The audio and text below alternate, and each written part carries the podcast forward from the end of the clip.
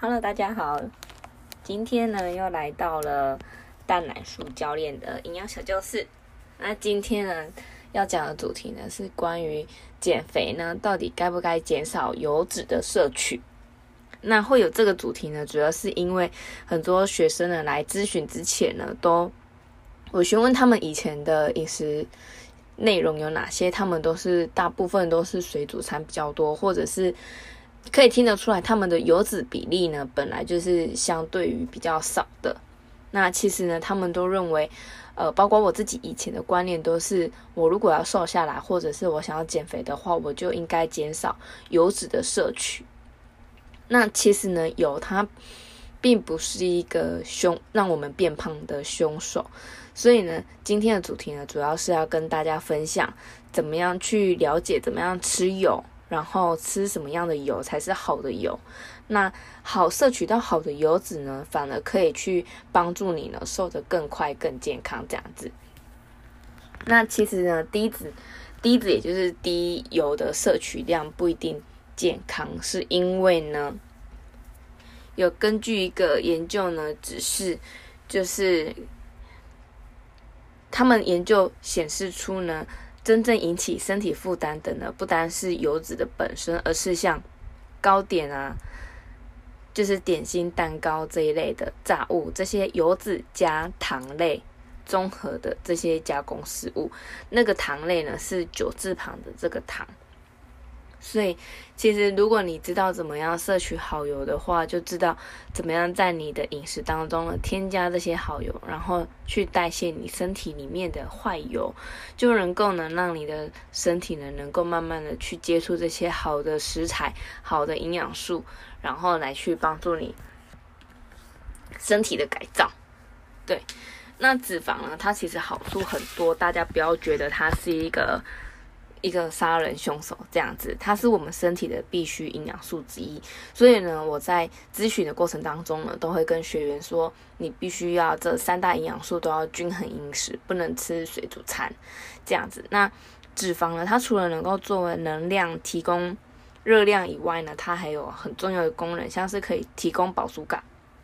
因为你如果吃水煮餐的话，其实它没有办法增加我们饱饱足感，反而会因为肚子饿或者是嘴馋，会想要吃更多额外的东西。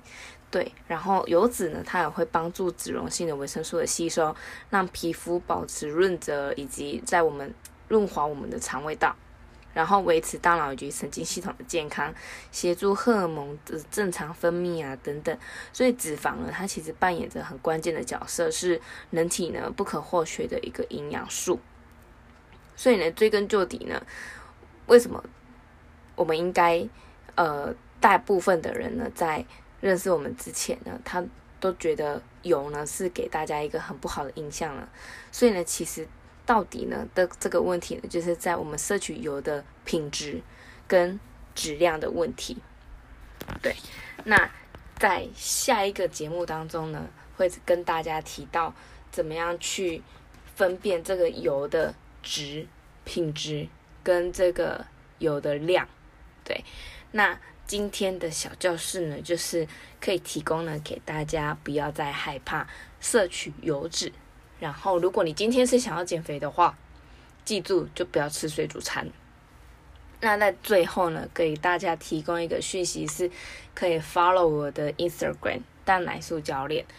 对，然后里面呢会提供一些小知识啊，或者是一些运动影片，都可以关注我，然后让你能够在无时无刻，只要有想要运动啊，或者是呃有想要得到这方面的讯息的话呢，都可以追踪我。那有什么问题的话呢，也可以私讯我。那我如果是我知道的，或者是有我可以协助到你的地方呢，都可以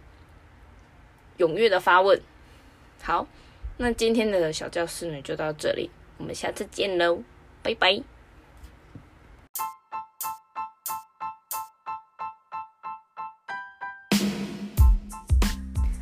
Hello，大家好，今天呢又来到了营养小教室。那在上一集呢有提到，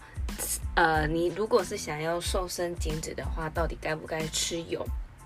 那接下来呢？今天这一堂课呢，就要来为大家分析怎么样去吃对油，或者是以及吃好油，才能够去协助你体态管理的一个关键。那首先呢，第一个部分呢是脂肪的量。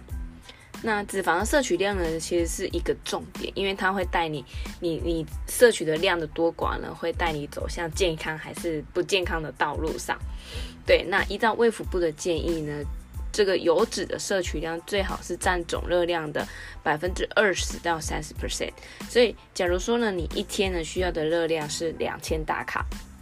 那你来自油脂的这个热量呢，就是四百到六百大卡。那每克的脂质呢，它可以提供九大卡的热量，所以一天呢，你应该就要摄取脂质，呃，大概四四四十到六十克。那如果呢，你摄取太少的话呢，会影响呃生理的机能，像是上一堂课有提到的，呃，可能你的皮肤会变得粗糙暗淡，然后肠胃没有做适当的蠕动。那如果摄取太多呢，又容易引发心血管的疾病问题。所以呢，不管你是摄取哪方面的脂肪了，都还是呃要去注重一下它的营养素。那对人体来说呢，都是一个呃适量就好，就是过犹不及，就是不要摄取太多以及摄取太少。那接下来呢，第二个部分呢，就是讲到脂肪的值，就是品质的值。那有些人呢，他一定会有一个疑问，就是植物油比较好还是动物油比较好？那其实呢，只要比例对的话呢，其实都是好油。那其实依据呢美国心脏学会的建议呢，油脂的摄取呢，它的最佳比例是多元不饱和脂肪酸比单元不饱和脂肪酸比饱和脂肪酸呢的比例呢是一比一点五比零点八。那这样讲呢是有点抽象，那换算成白话文就是跟大家。讲比较可以可以认识的油品呢，就是今天呢你要摄取的鱼油、海藻油这些，就是属于多元不饱和脂肪酸，就是含有 omega 三跟 omega 六也就是我们现在市面上很常听到的，呃，应该要多摄取什么样的油啊这一类的。那像花生油或者是一些动物油、禽类的一些油脂，就是含 omega 六比较多的油。那单元不饱和脂肪酸呢，也就是 omega 九。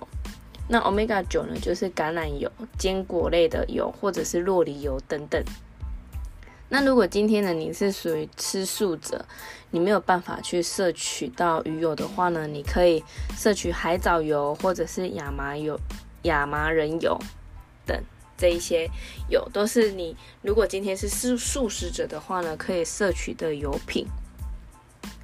好，那接下来呢，就是呃要注意到的是，每一种油脂呢都是有它的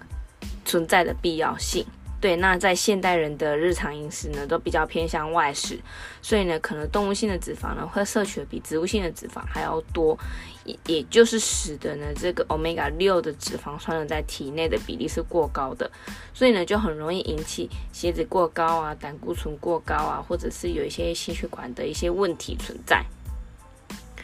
对，所以呢，应该要去，呃，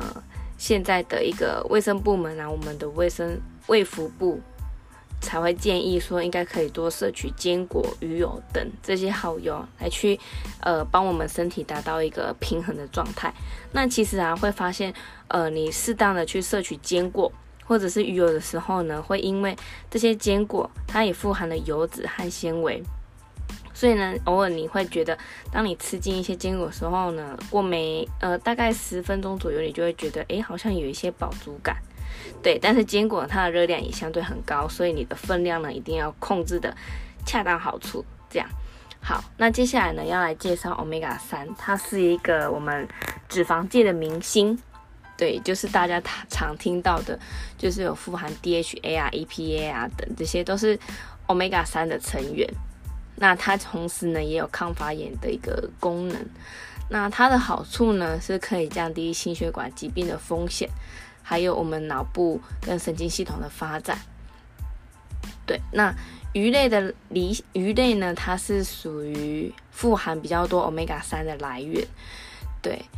但是呢，呃，在摄取鱼油的时候呢，一定要注意的是。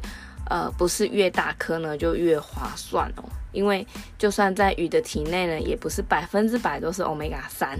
对，所以呢，你应该要去留意，当你购买的时候呢，一定要去留意它的营养标示，然后呢，去算算每颗鱼油呢，它含有的 omega 三，也就是 EPA 跟 DHA 有多少。对，那如果你今天要购买的话呢，你可以，呃，建议你呢可以选择 omega 三在百分之四十以上的鱼油。好，那接下来呢，是你应该要去，当你今天去购买鱼油的时候呢，你可以去。看一下金重金属的检测报告，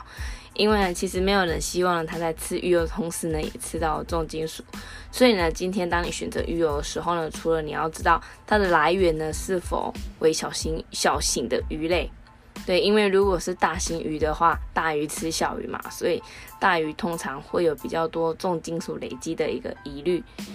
对，好，然后呢，接下来呢要去注意到的是。有些人呢，他会跟鱼肝油做混淆，他会认为鱼油等于鱼肝油，但事实上呢，他们两个是不一样的东西。对，那鱼油的话呢，它的主要成分就是 omega 三，那鱼肝油呢，它的主要成分就是维生素 A 跟维生素 D。所以它们两个呢，其实是不一样的东西。所以呢，今天呢，当你呃想要去适当补充油品的时候呢，在市面上有百百种。所以呢，当你今天要购买的时候呢，一定要睁大你的眼睛，然后呢，去挑选适合自己的动物性油或者以及植物性的油脂。对，好，那以上呢这几个重点呢，分享给大家。那如果今天呢，大家觉得呃。这个小教室呢，对大家有帮助的话呢，记得分享出去。然后呢，可以追踪我的 IG，然后呢，上面会有一些呃影片的分享，还有知识的分享，以及我的一些生活日常。对，大家可以记得追踪。好，那我们今天的小教室就到这里喽，拜拜。